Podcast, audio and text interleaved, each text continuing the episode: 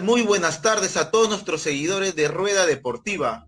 El día de hoy nos acompaña nuestro gran amigo Jesús Ortiz, con quien hablaremos todo lo relacionado al, al reinicio de la Liga 1, el campeonato peruano, todo lo que está pasando en el ámbito de Bolivia, especialmente en el, en el equipo que recién acaba de contratar como gerente deportivo a nuestro compatriota Renzo Benavides.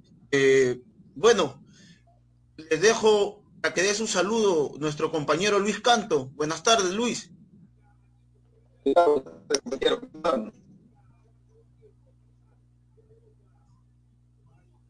Dale, Jesús, dale. Creo que nuestro compañero Luis Canto está con problemas. Sí, parece que Luis Canto está con unos problemas técnicos. Y bueno, este, gracias, este, Luis, por el, por el saludo. Y bueno, vamos a, a, mencionar a nuestros auspiciadores, ¿no? Que gracias a Lozano Estudio de Maquillaje, especialistas en, en micro, microblading y pestañas para hombres y mujeres.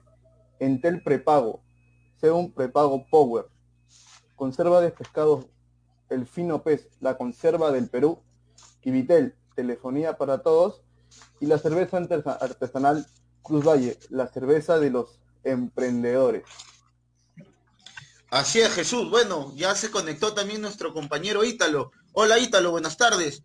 Dejo para que pueda saludar a todos los seguidores de Rueda Deportiva. Ítalo, buenas tardes. ¿Qué tal? ¿Qué tal? Buenas tardes, buenas tardes con todos, buenas tardes a nuestros seguidores.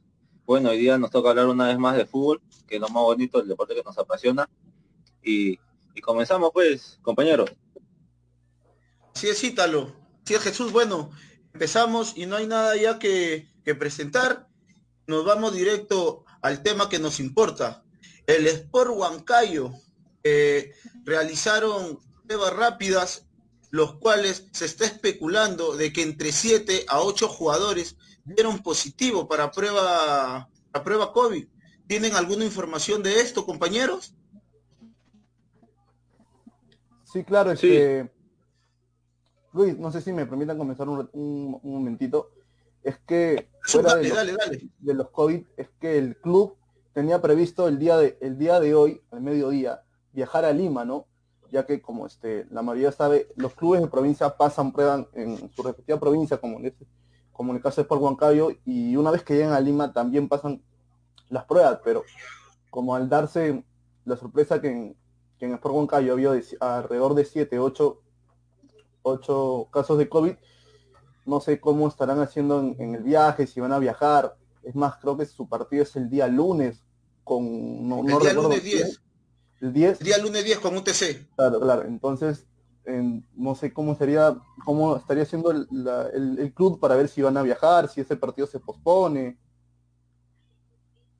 Es una incertidumbre, de verdad. Eh, recién también, esto es, eh, día de mañana, Alianza tiene pactado un partido con el Deportivo Municipal, donde se van a ver todas las medidas tomadas por la federación, todo el protocolo que se va a dar el reinicio de este campeonato, y vaya la sorpresa de que el Sport Huancayo, un equipo que ya se estaba preparando para poder venir a la ciudad de Lima, para poder enfrentar eh, este, esta resta de, del campeonato de la apertura, recordemos también de que el Sport Huancayo es uno de los equipos peruanos que nos está representando a nivel internacional en la Copa Sudamericana.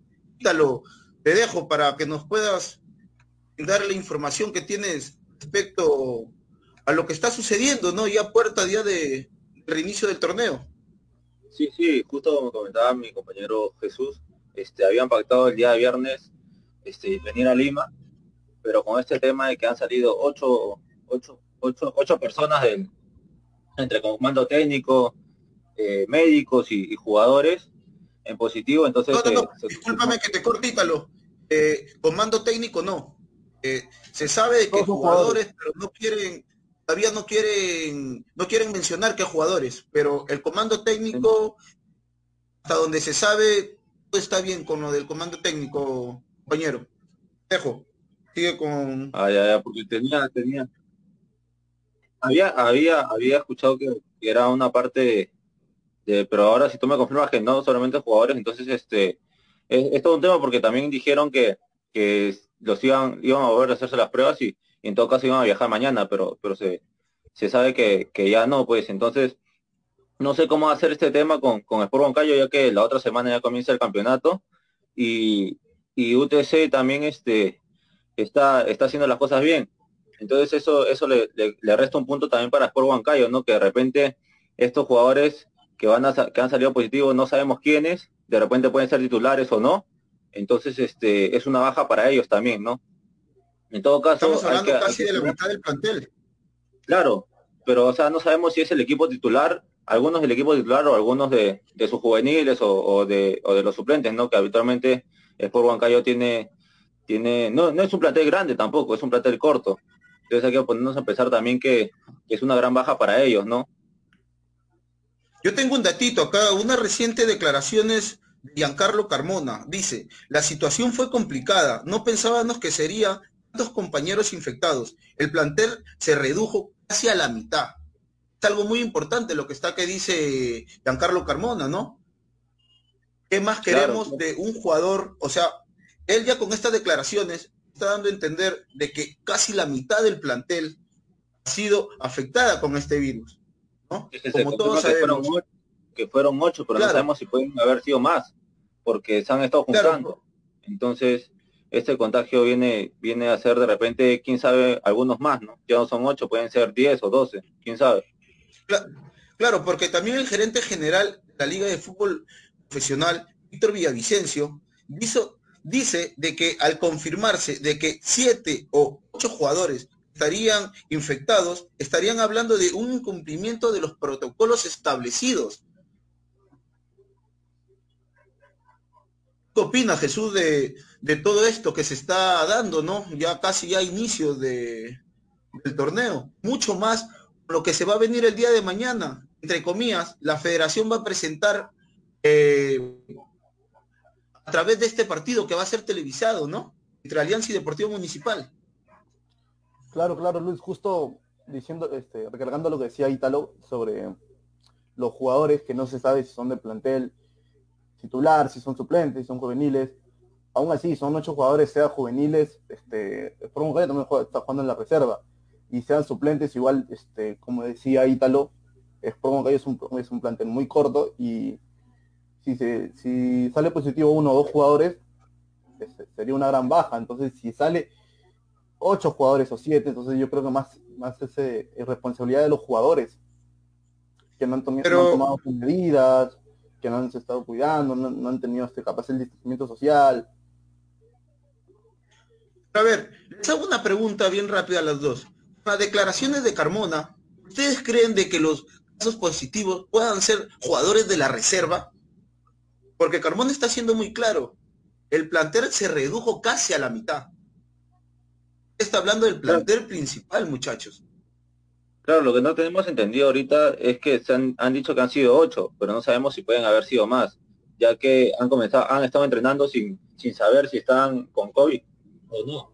Entonces, esto ha podido contagiar a más jugadores. Entonces, este, así sean en la reserva o sean, o sean jugadores habituales titulares, igual es una gran baja para ellos, sabiendo que más de la mitad, como, como declara él, están, están, han sido infectados y sabiendo que es un plantel corto.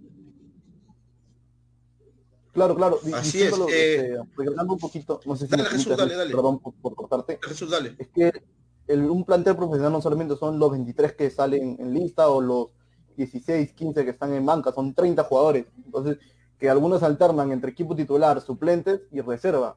Entonces, si es de reserva, también es una baja, como dije anteriormente. Pero yo creo que él se está, eh, Carmona se está enfocando más que todo en los 30 jugadores que, forman parte del planteo profesional de Sport Huancayo. Bueno, compañeros, creo que nuestro compañero Luis Canto ya se pudo conectar. Hola Luis, buenas tardes. Bueno, nuevamente nos abandonó, sigue con los problemas. Bueno, Ítalo, sigue. Disculpa por haberte cortado. No, sí, como, como recalcaba este, Jesús, es, es un plantel corto y, hay que ver qué medidas va a tomar el, club, ¿no? Para esto que ya se acerca el campeonato. Ahora, de repente, quedarán postergar el, partido de repente, como han hecho en otros, en otros casos el, en Europa, que algunos equipos han postergado, o si no, de repente va a jugar con juveniles, ¿no? Con, con, la cantidad de reservas, como ya lo han hecho un equipo en Rusia, creo, si no me equivoco, Rostov, que jugó con 12, 11 jugadores juveniles entonces de repente Huancayo va a hacer esto si, si en caso no, no le afectan en la federación, ¿me entiendes? Entonces UTC también este, juega un partido aparte, porque no sabemos que si UTC de repente va a querer postergar este partido, o de repente lo va a querer jugar que lo va a querer jugar sí o sí, ya que tenemos fecha programada para, para este fin de semana, para el otro fin de semana. El, día lunes 10. Pero también, compañeros, eh, estos resultados se están ya, o sea, ya se están convirtiendo ya en voz populi en Huancayo y también ya en Lima. Eh, son, hay que darle, eh, conocer también a todos nuestros seguidores, estas pruebas son pruebas rápidas. Decían las pruebas moleculares, el equipo del Sport Huancayo se las va a sacar el día de mañana, ¿no? Esperemos ya que con las pruebas moleculares tienen un resultado un poco más asertivo que las pruebas rápidas, esta cantidad de, infectados que se dice tener el equipo rojo matador, como se le conoce, eh, va a ser un poco menos, ¿no? ¿O ustedes creen de que ya estos siete o ocho casos ya son confirmados? Jesús. Luis, este, diciendo lo que tú decías, es claro, la prueba rápida no es un, no es que estás 100% seguro que tienes COVID o que no tienes COVID. Entonces, si tú me dices que esta es prueba rápida, entonces aún falta la molecular. Entonces, que yo creo que debería este, eh, esperarse a la molecular, como tú dices, también puede ser menos o también puede ser más jugadores. Claro, lo, más probable es que si en la prueba rápida ha salido positivo, lo más probable es que en, la molecular va a salir positivo también, ya que ha habido casos de que en la rápida han salido negativos y en la molecular han salido positivos. Entonces, como dice, como bien dice Jesús, pueden ser más jugadores los que los que van a ser infectados y con este tema ya, ya es una gran baja para Sport Huancayo de miras al partido de lunes 10 contra UTC. Entonces hay que, hay que ver cómo va a afrontar esto el club, qué, cuáles son las medidas que van a tomar ah, con, la federación, con el mismo UTC, si se, van a, si se va a jugar, si no se va a jugar, qué es lo que va a pasar, ¿no? Ahora, este, Ítalo, creo que Luis apagó su micro. ¿Tú crees que por parte de los jugadores de, de mejor dicho, del plantel de UPC, de la parte administrativa, de los gerentes, ¿hay una sanción de, a, los jugadores? ¿O crees que lo dejen ahí, lo dejen como en segundo plano, solamente que ya guarden cuarentena, que se recuperen y que, y que, y que entrenen? Yo creo que sí o sí va a haber una sanción por parte, porque ha sido descuido de los jugadores, más que, más que no tiene nada que ver acá el dirigente o la parte técnica del club, ya viene a ser esto netamente jugadores, ¿me entiendes? Porque los jugadores han sido los infectados. De repente hay jugadores que han salido, de repente sus familiares han salido y han podido contagiarse, o sea, no han tomado, no han tomado las medidas necesarias como, como para protegerse, sabiendo que ya falta muy poco para que comience el campeonato. Ver, compañeros, les hago una pregunta bien rápida. ¿Ustedes creen de que con este caso que ya que se está dando en Huancayo, el torneo debe de reiniciarse? Lo que, lo que pasa es que la fecha ya están, dadas, que se reinicia el, el 7 y bueno, entonces yo creo que si ya están dadas la, fecha, se supone que están con todos los protocolos de, salud, entonces yo creo que se, debería reiniciar. Obviamente, como, como le decía a Ítalo, debe haber una sanción este, para los jugadores implicados de parte del club de, de, Sport Huancayo, ¿no? Sí, como, Ojo de que el equipo de Huancayo estaba en fase 3, ¿ah? Ojo de que el equipo de Huancayo ya estaba en fase 3 y con todo el equipo entrenando junto. Claro, fueron uno de los primeros... discúlpame, Ítalo, voy a leer mensaje que nuestro compañero Luis Canto nos manda. Son ocho casos positivos que se han dado en Huancayo. Como dicen, son pruebas rápidas. Ojo, como estas pruebas rápidas son menos eficaces que las moleculares. A veces hay más infectados, en verdad. Es esencial que vuelva el fútbol. Nos deja en, como que en signo de pregunta de que si el fútbol puede volver o no. Dale a mi parecer debería de volver porque ya, ya se estableció una fecha indicada para que todos los clubes este, comiencen el campeonato. Además, con este partido que va a tener Alianza el día de mañana, están afirmando que ya no hay marcha atrás, que ya sí o sí se va a jugar el partido la próxima semana, los partidos oficiales.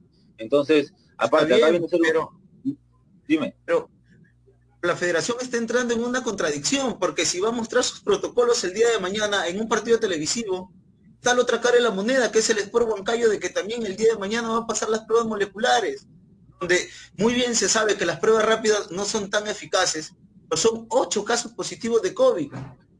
Pero eso debieron hacerlo ya mucho antes, no esperar a última hora para comenzar a hacerlo, ya que sabían, ya que venían entrenando, como tú bien dices, ya estaban en la tercera fase.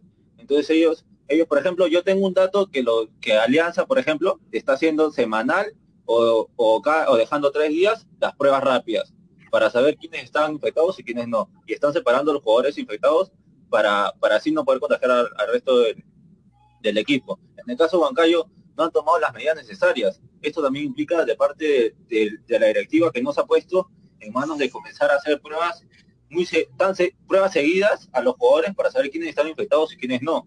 Entonces acá el, tema es, el, es la culpa del club. Acá los demás equipos no se pueden ver este, afectados con este tema de que se va a alargar el campeonato. Entonces, a mi parecer, yo creo que deberían jugar en la próxima semana sí o sí. No por un club van a dejar de jugar. Bueno, muchachos, eh, rapidito agradecer a todos nuestros auspiciadores que, hacen realidad este programa salga al aire y poder deleitar a todos nuestros seguidores. Lozano, estudio de maquillaje especialistas en microblending y pestañas para hombres y mujeres. Entel Prepago, un Prepago Power. Conservas de pescado El Fino Pez, las conservas del Perú, Vitel, telefonía de todos y, y cerveza artesanal Cruz Valle, la cerveza de los emprendedores. De Jesús, dejo con lo que con lo que querías decir. Sí, claro, este, justo este, diciendo lo que decía Italo, no, por, no por un solo club vas a cancelar todo el campeonato. Lo, que se puede hacer es postergar el partido.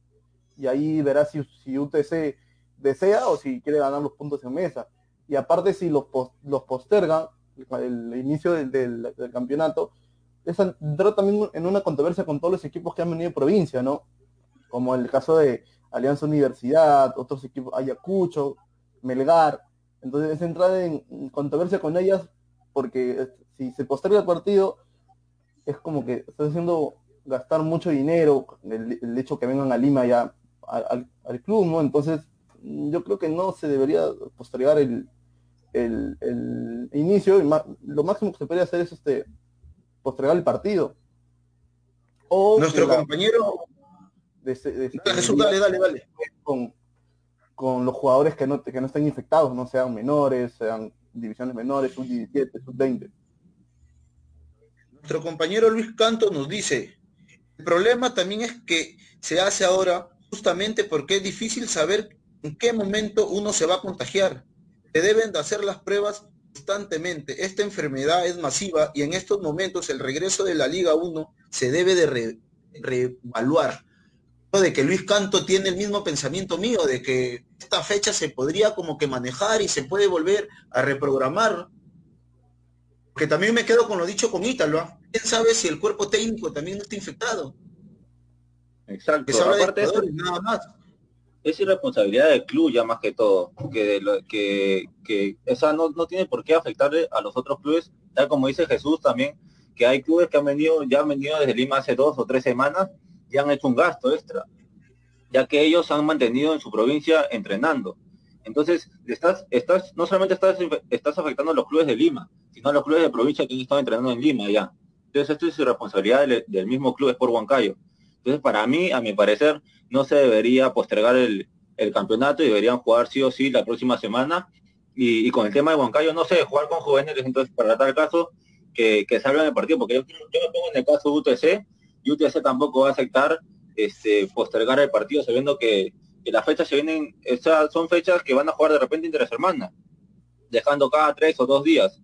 Entonces se va a alargar mucho este, este campeonato. Entonces, para mi parecer, deberían jugarlo sí o sí el Huancayo con el UTC el día lunes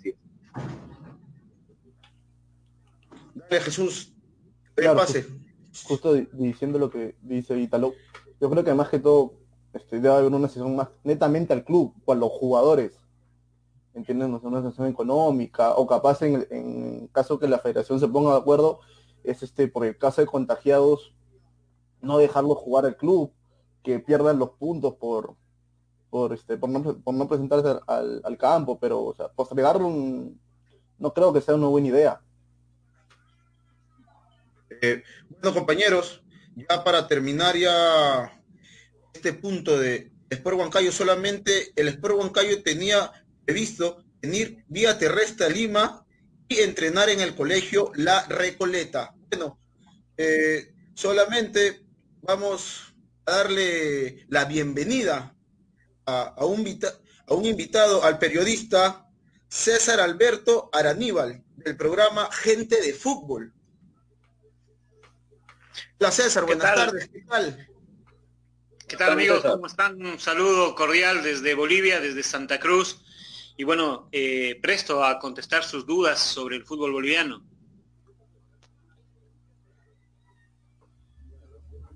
Y César, eh, bueno, todo lo que está pasando, ¿no? Eh, en el Club Bolívar, la nueva contratación de que el presidente Lauren eh, prácticamente lo está recibiendo a nuestro compatriota Carlos Benavides con bombos y platillos, ¿no? Ya que Carlos Benavides, acá en Perú como gerente deportivo, eh, el Sporting Cristal prácticamente le dio cinco títulos de su mano como gerente deportivo. Y creo que esa es la idea de Bolívar. Eh, lo contrató justamente por esos antecedentes y Bolívar tiene de aquí a cinco años justamente eh, la celebración del centenario de su fundación.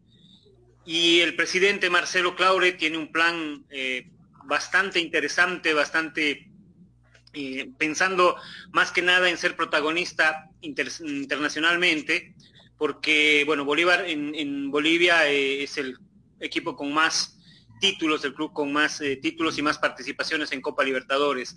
Para su centenario quieren eh, cambiar las cosas a nivel internacional y conseguir eh, ser protagonistas de los torneos internacionales y por eso lo contratan a Benavides pensando justamente en lo que hizo en el Sporting Cristal bajo un proyecto muy ambicioso que tiene que ver también con la construcción de infraestructura. En este momento Bolívar tiene el estadio Simón Bolívar en la zona de Tembladerán y allá en La Paz, pero eh, quieren construir otro escenario deportivo que donde puedan ser locales, donde puedan tener todas las comodidades, donde puedan tener también su albergue y poder trabajar de manera distinta.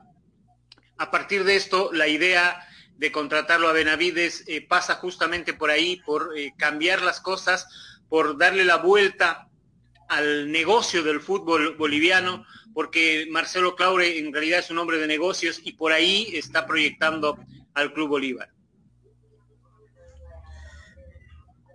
Jesús Ítalo, no sé si tendrán una alguna pregunta para nuestro compañero César Alberto, pero antes de eso, por favor, déjenme mandarle un saludo a mi pequeña hija que nos está viendo desde la ciudad de Chiclayo, Cayaltí, Ana María. Bueno, seguimos muchachos, disculpen por haberles cortado. Una pregunta que tengo para nuestro, me gustaría, invitado de la Bolivia. Me gustaría saber por qué ahora recién contratar a Carlos Benavides. ¿Habrá influenciado un poco Claudio Vivas, que ha sido, que ha, estado al mando de Carlos Benavides también? En realidad con Benavides eh, Bolívar ha tenido una relación un poco eh, más larga de la llegada de Vivas. Eh, Benavides se conoció con Marcelo Claure en Inglaterra, en realidad, cuando Marcelo llegaba al Manchester City para hacer unas negociaciones. Marcelo Claure junto a David Beckham es dueño de un equipo de la MLS eh, y con esa intención fue hasta el Manchester City y ahí lo conoció eh, justamente a Benavides, eh, Benavides y comentaron algunas cosas y obviamente la llegada de Vivas como que refuerza esta idea y eh, ah, permite su llegada a, Bolívar, pero en realidad ya habían conversaciones con él un tiempo atrás. Hola César, ¿qué tal? Este, buenas tardes. yo quiero hacer una pregunta, cómo ha tomado la prensa boliviana y los hinchas de Bolívar, este, bueno, si bien no es, es, un, es una contratación de algún jugador, pero es un administrativo, ¿cómo ha tomado la prensa boliviana y los hinchas de Bolívar esta contratación de gerente general, no de Benavides? Si lo han tomado de buena manera, o hay algunas discrepancias? No, en realidad lo han tomado bastante bien, tomando en cuenta de los antecedentes, como, como te decía, de Benavides en el Sporting Cristal. Eh, ha tenido ya algunas eh, entrevistas en los medios, especialmente impresos, donde él comentaba su apego por el celeste, ¿no? Eh, haciendo referencia a ambos clubes. Y obviamente con, eso, con los antecedentes con los que ha llegado y los planes que tiene Bolívar creo que tanto en la prensa como en la hinchada ha generado cierta expectativa específicamente pensando en el centenario de Bolívar que quiere hacerlo a lo grande, que quiere llegar a los 100 años con un título internacional y con una infraestructura eh, importante al nivel de clubes eh, tan grandes como el mismo Sporting Cristal y otros de Sudamérica. César, eh, se sabe, bueno, ya de que Carlos Benavides, todo el recorrido que tiene en el fútbol peruano, o lo ganado con el Sporting Cristal, la prensa boliviana también ya lo está catalogando como eh, eh, la mano derecha del presidente para que eh, Bolívar pueda dar estos nuevos aires, ¿no? Una nueva cara. Se acerca, como tú dices, ya su, su centenario, pero también sabemos de que el Bolívar ya se vienen realizando las pruebas rápidas o las pruebas moleculares que se está hablando de uno a dos jugadores de caso positivo para COVID. Otra pregunta más te agrego. Eh, con la llegada de Benavides, el mercado peruano se abrió totalmente para el boliviano. ¿Cree de que jugadores del ámbito peruano pueden llegar al equipo Bolívar? Bueno, la primera parte, eh, tenés razón, eh, Bolívar hizo ya pruebas porque Bolívar comienza a entrenar, es el primer plantel que va a comenzar a entrenar en, el país, tomando en cuenta que tiene que participar en la Copa Libertadores. Entonces ya se han reunido y han hecho algunas eh, pruebas PCR y hay dos jugadores, no se ha revelado el nombre de, de quiénes sería, que han dado positivo. En días anteriores eh, se manejó eh, mucha información especulativa eh, respecto al tema, se decía que eran más jugadores, incluso se llegó a decir que eran siete los jugadores, sin embargo, lo oficial es que son dos jugadores que ya han dado positivo, se van a tomar las medidas de bioseguridad que corresponden con esos jugadores y el resto del equipo va a hacer su concentración encapsulados en la zona de Mecapaca, por el sur de la ciudad de La Paz. Han reservado un hotel que dispone de todas las condiciones para el trabajo también de campo y ahí va a trabajar Bolívar eh, a partir de, esta semana que, comienza. Eh, eh, Bolívar está pensando justamente en esto del torneo internacional y por eso es que también se está pensando en trasladarse hasta la ciudad de Sucre, hasta la capital del estado, porque La Paz en este momento está viviendo una situación muy complicada con el coronavirus. Los casos eh, han comenzado a subir de manera abrupta y hay la posibilidad, en realidad ya está definido que a partir del 6 de agosto eh, van, van a volver a cuarentena rígida. Por esa razón, ya hay un plan de ir hasta Sucre e incluso la posibilidad de que los partidos que le restan a Bolívar en la fase de grupos se jueguen en, la capital. Eh, respecto al otro tema, eh, hay que recordar que en Bolívar, Bolívar tiene dos jugadores eh, emblemáticos peruanos. Uno es Jorge Irano y el otro es Olaichea. Dos jugadores que en la década de los 80, principios del 90, brillaron en el Club Bolívar y por eso no, no se descarta que ahora con la llegada de Benavides y con el conocimiento que tiene Vivas también del fútbol peruano, eh, Bolívar vuelva a, acudir a ese país para poder reforzarse. Eh, reitero, los, dos jugadores peruanos son ya emblemáticos, especialmente el Coquirano, que fue figura en el Club Bolívar y es eh, recordado con mucho cariño.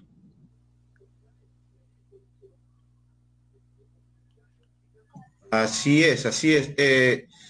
nuestro compañero Luis Canto, bueno, que está teniendo problemas técnicos, nos manda una pregunta. ¿Qué tan grandes son las expectativas de la prensa frente a la llegada de Carlos Benavide? ¿Lo toman como un proyecto a mediano y largo plazo o buscan solamente resultados inmediatos? Recordemos de que el Bolívar viene en el puesto número 3, ¿no? en el torneo boliviano, con 20 puntos, debajo de Stronger y el Wise Real. Así es, en realidad el proyecto de Bolívar, como te decía, eh, eh, está apuntado hacia el centenario, por eso lo traen a Benavides, porque quieren llegar al centenario en una condición eh, internacional más favorable, distinta en la que se vive ahora. Bolívar es el club que más lejos ha llegado en torneos internacionales del país, de Bolivia, jugando una final de Copa Sudamericana y una semifinal de Copa Libertadores. Pero la intención es poder ganar un torneo internacional, eh, Copa Libertadores o Sudamericana, depende cómo se den las cosas. Y como te decía, hacer crecer el, club en infraestructura, porque en este momento Bolívar, si bien es el equipo o el club con más títulos en el país, la infraestructura de Bolívar no es eh, de las mejores. Eh, tiene, como te decía, el estadio Simón Bolívar en Tembladerani, que es el primer estadio de la ciudad de La Paz, tiene ya varios años, eh, está algo deteriorado y quieren cambiar eso, además de generar otro tipo de infraestructura como un albergue, como un como necesitan más canchas, necesitan gimnasios, o sea, quieren cambiar toda, toda la infraestructura deportiva. Bolívar también tiene un edificio en Obrajes, que es eh, donde funcionan las oficinas, pero eh, en la parte deportiva quieren ir acorde a la historia de Bolívar dentro del país y como te digo, también posicionarse como eh, uno de los grandes en, en el continente a partir de ganar títulos y además tener una infraestructura acorde a los grandes del continente. César, bueno, como todos sabemos, el presidente de Bolívar es un gran empresario. Eh, de eso creo que no hay duda. Ya tuvo, ya, ya estuvo como presidente también el Bolívar, si es que no me equivoco, estuvo con el señor Gámez, no, Gómez, Darío Gómez. Dardo Gómez. Estuvo, ¿no? Bueno, la pregunta va, el Bolívar con esta contratación quiere ya eh, dejar este manejo gerencial y buscar más una, visión empresarial la contratación de Renzo Benavides, Carlos Bolívar hace, Bolívar hace ya varios años que cambió su forma de administración del club. Em, justamente Marcelo Claure aparece en el Club Bolívar como el eh, gerente de Baiza, que es la empresa que administraba el Club Bolívar. A partir de eso, con los años, eh, se ha involucrado más en lo deportivo y ahora es el presidente del club en general. Antes era Guido Loaiza el presidente y Marcelo eh, Claure, presidente de Baiza.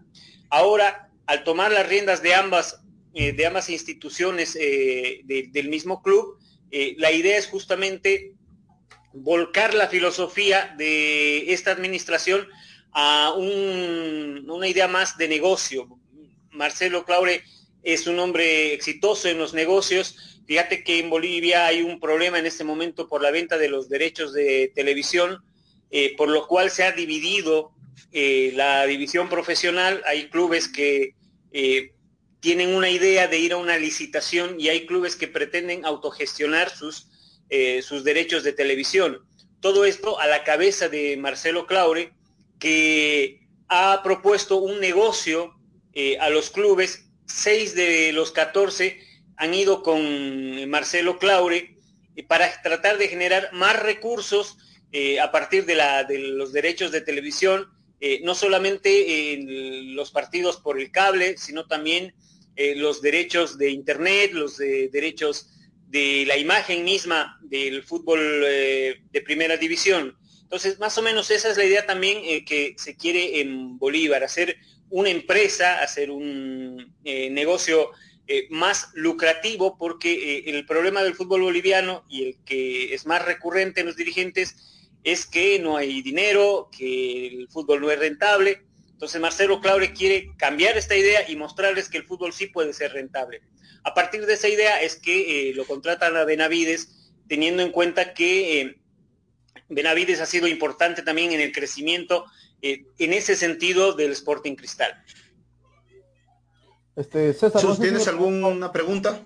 Sí, no sé si me permites hacerte una pregunta, César. Este, bueno, este, a Bolívar, ¿cómo ha leído en el tema de contrataciones? ¿Y a qué jugadores este, venderían en el futuro? ¿O planean vender en el futuro el club? Mira, eh, lo que pasa es que en Bolívar, eh, bueno, en realidad en el país recién había comenzado el torneo cuando pasó esto, ¿no? Eh, prácticamente en, todo el continente. Uy. Creo que tuvimos problemas con nuestro con nuestro compañero César desde la ciudad de Bolivia. Bueno, eh, a lo que estaba diciendo nuestro, nuestro compañero César, la Liga Boliviana, el Campeonato de Bolivia, ya lleva ya 12 partidos jugados, el cual el equipo atigrado de, bueno, nuevamente regresó nuestro compañero César Alberto. Sí, tuve un problemita con, la conexión. Te decía, eh, eh, Bolívar hizo sus contrataciones a principios para este, para este torneo y obviamente eh, en la cabeza de los dirigentes en este momento no, no está el contratar más jugadores porque eh, en definitiva no se va a poder porque con lo que resta del torneo, que es muy corto, eh, faltan 14 fechas, está prácticamente definido que solamente se va a jugar un torneo en el año, el que ya comenzó y, restan 14 fechas, entonces no se va a abrir el libro de pases y no se va a poder contratar.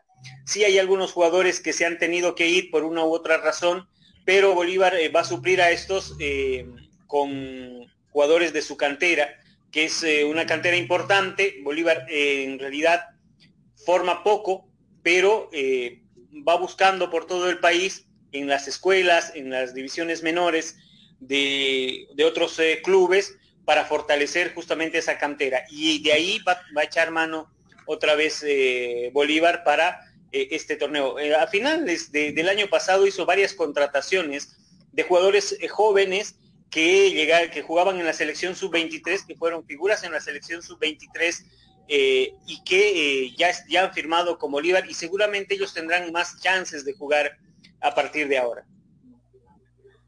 ¿Algo que acotar, compañero? César, dale, si tienes algo que decir. No, simplemente... Sí, Me gustaría saber me gustaría saber por qué Bolívar no, no echa mano o no ha echado mano de sus juveniles.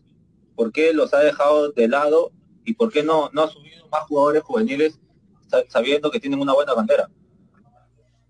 En realidad sí está echando mano justamente de, bueno, por eso te explicaba, Bolívar tiene una política eh, distinta a, por ejemplo, Blooming, que sí eh, se, eh, se nutre mucho de la cantera de los jugadores que ellos forman. Bolívar no es que no forme, sí tiene escuelas de, fútbol, pero en, su política está eh, ir a buscar a los mejores jugadores del país.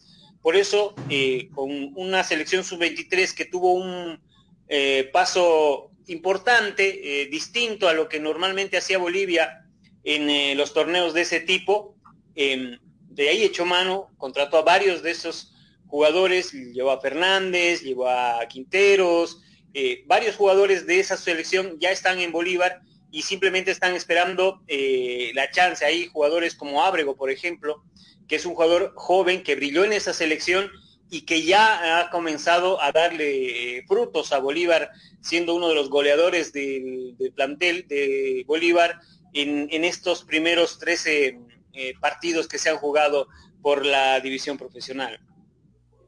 César, uno de nuestros seguidores Manolo Cordero Chávez pregunta, ¿el chino Benavides tendrá su misma filosofía de juego con el club del Bolívar?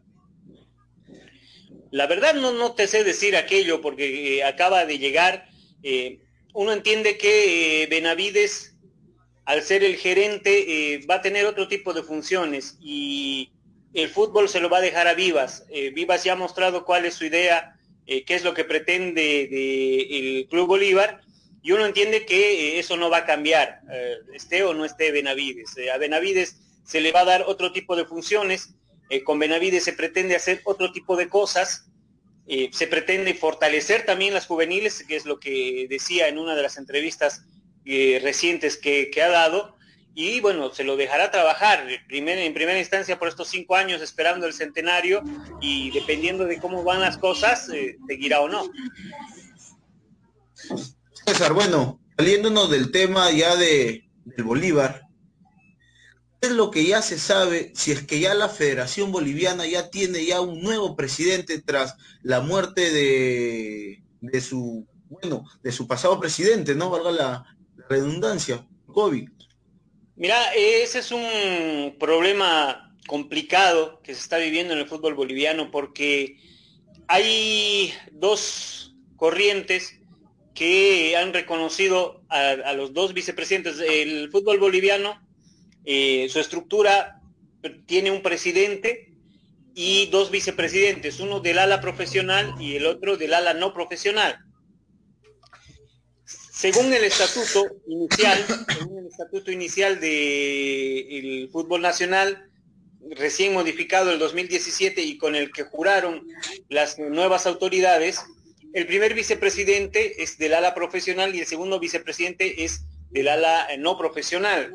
Sin embargo, hubieron algunas modificaciones que se hicieron en 2018 y 2019 y con estas modificaciones se mandó el nuevo estatuto y el reglamento a la CONMEBOL para que sean revisados y aprobados. En ese reglamento eh, marca que si el presidente es de la división profesional, el vicepresidente debería de ser de la otra división, en este caso de la división no profesional. Entonces, a partir de eso, la división que hay en el fútbol boliviano ha marcado que un grupo em, apoye a Rodríguez, que es el presidente de la, ah, de la división no profesional, y el otro grupo, el grupo antagónico, apoye a Blanco, que es el presidente del ala eh, profesional. En este momento, eh, Rodríguez eh, ha tomado el mando, sin embargo, hay clubes que están esperando el llamado al Congreso para definir quién sería el presidente transitorio, porque según también el estatuto, el presidente debe llamar a elecciones 60 días después de que se lleve a cabo el Congreso. Y ahí ya se definirá si aparecen nuevos candidatos o se va a elegir entre eh, estos dos, que son eh, Blanco por el lado del profesionalismo y eh, Rodríguez por el otro lado. Ahorita no te sé decir quién será el presidente, porque están en esa puja. Unos que van con Blanco y otros que van con Rodríguez. Seguramente la Conmebol en determinado momento tendrá que pronunciarse para reconocer a uno de ellos y para que también esto avance y se logre hacer llamar al Congreso y elegir o ratificar al presidente. Déjame mandar un saludo a todas las personas que nos están viendo. Kristen Ana María, Leila Rosalía, Dante Parraguirre, Manolo Cordero, Luis Pérez, Hilario Reyes, desde Cayaltí. Cada vez nos estamos volviendo más famosos por ese distrito de nuestro rico norte Perú. Jesús, Ítalo, ¿alguna pregunta para nuestro compañero César?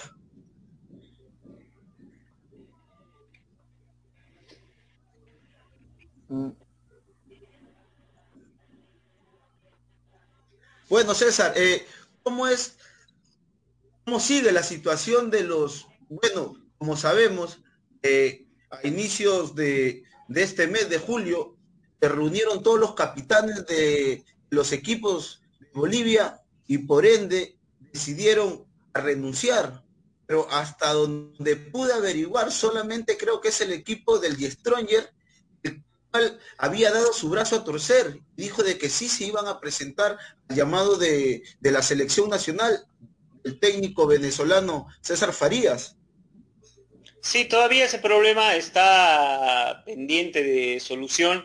La muerte de don César Salinas ha dejado abiertas todavía muchas cosas por resolver, pero oh, en primera instancia te digo, el FABOL, que es el ente que aglutina a todos los futbolistas profesionales, eh, ha marcado esa postura de que los jugadores no acudan a la selección nacional mientras no se resuelvan varios temas pendientes que tienen justamente con ellos, eh, que tienen que ver con la justicia deportiva y otros eh, puntos que todavía no han podido dar solución. Pero en el caso de Die Strongest hay varios jugadores que sí firmaron esa carta, pero también había la postura de uno de los jugadores más emblemáticos del fútbol boliviano en este momento, Yasmani Campos, que juega en Die Strongest, que bueno, tenía el concepto de que la selección no tiene que pagar por eh, los problemas del fútbol, porque bueno, la selección es eh, lo principal para los futbolistas y a partir de ello eh, supuestamente ha llegado a convencer al resto de sus compañeros para que firmen una carta o en, realidad manden una carta diciendo que sí, se presentarían eh, a jugar si es que son eh, convocados a la selección. Y Strongest debe ser uno de los equipos que más en cuenta está tomando Farías, tomando en cuenta su paso por, por este equipo Y además también tiene que ver el hecho de que Strongest estaba demasiado relacionado con el expresidente eh, Salinas, teniendo en cuenta que su esposa es quien preside el club atigrado.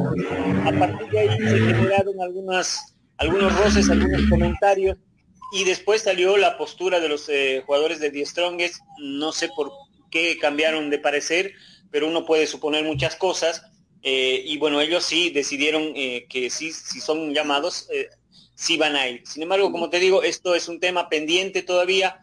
Eh, la muerte de Salinas eh, como que ha dejado eh, choqueados a muchos y todavía se debe resolver seguramente primero quién es el presidente de la federación para comenzar negociaciones y tratar de resolver los problemas de los futbolistas y que esto no afecte a la selección.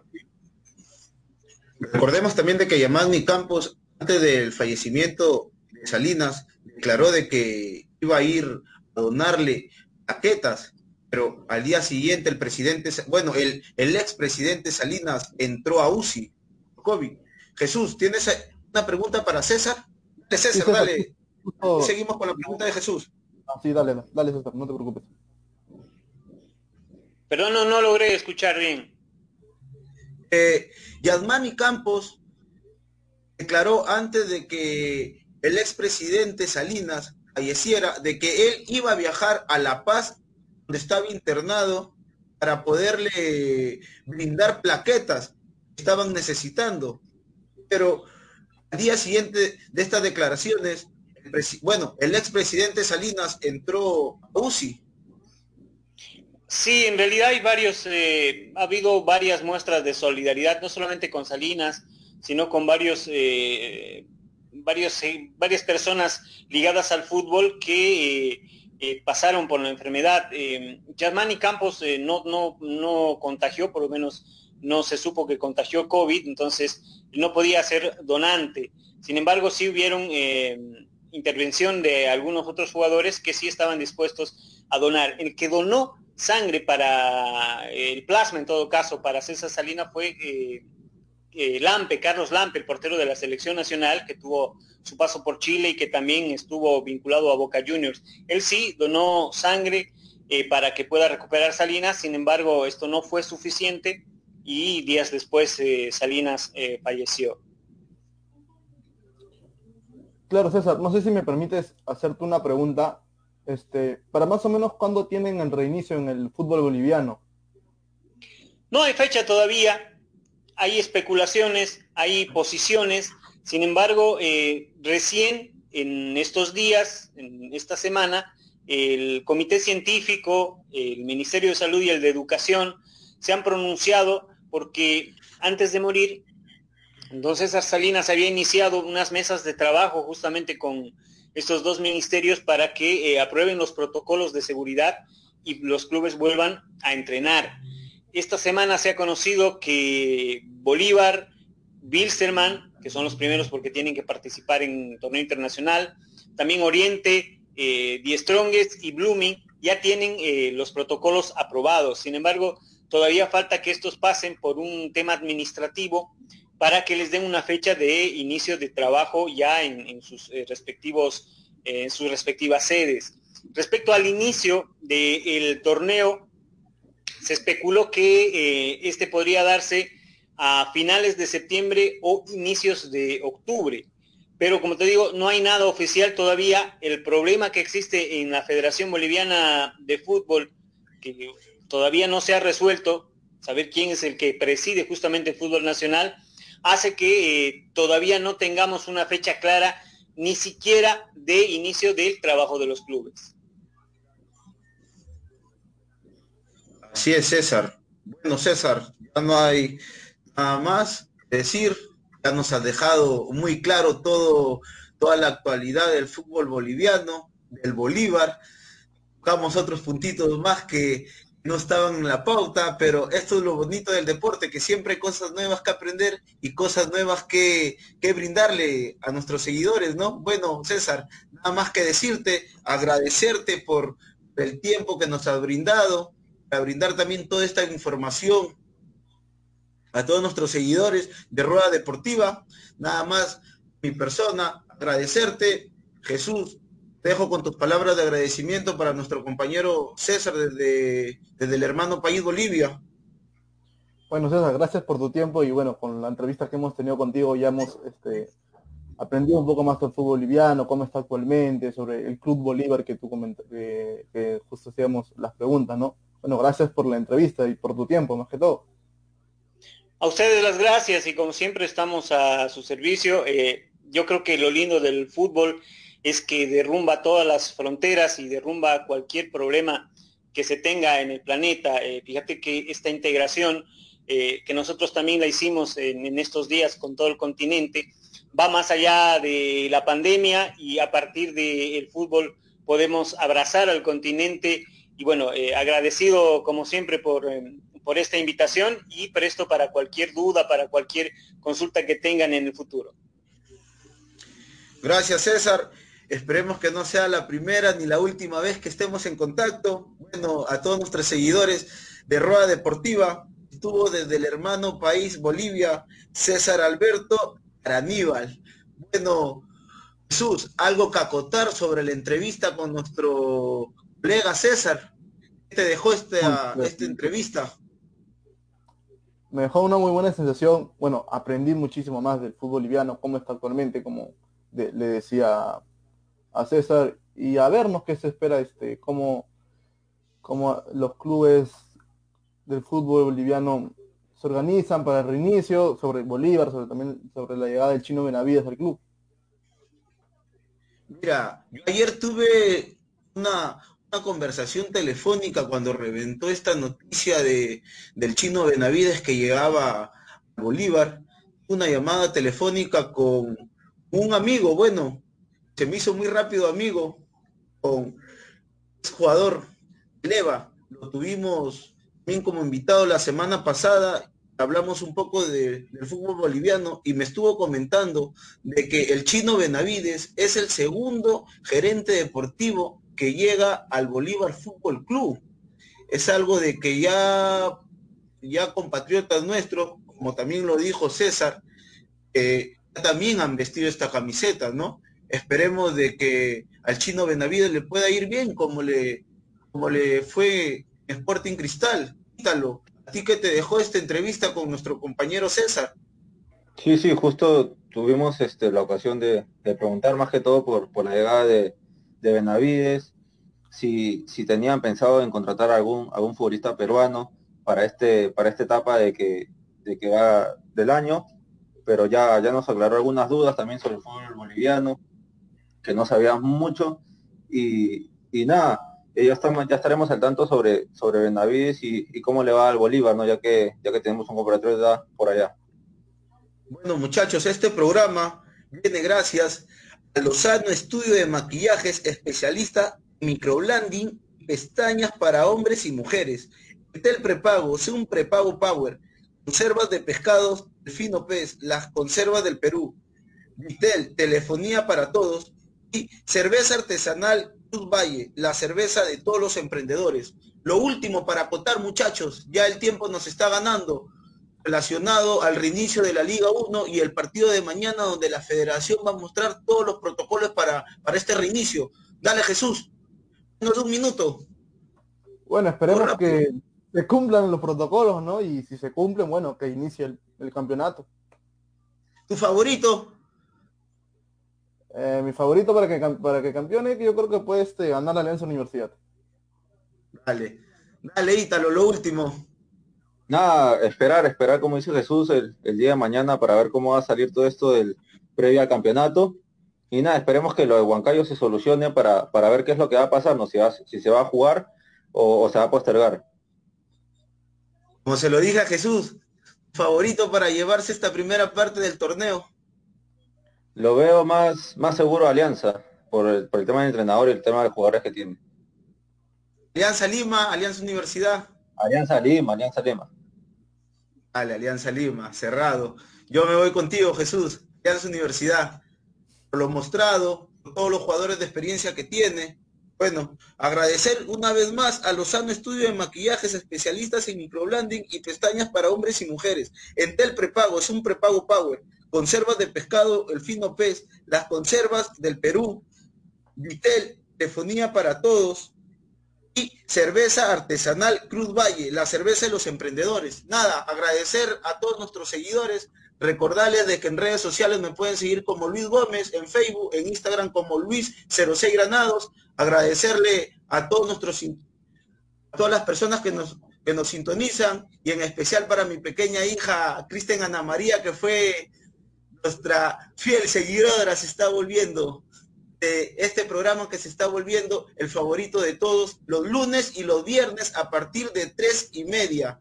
Rueda de prensa, tu red social y nosotros somos Rueda Deportiva. Saludos para Hilario Reyes desde Cayaltí también. Bueno muchachos, nos estamos viendo el día lunes, algo capotaria lo último, nos vamos.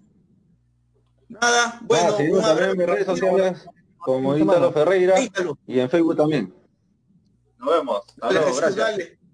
Hasta luego, muchachos. Un abrazo. Cuídense. Un abrazo.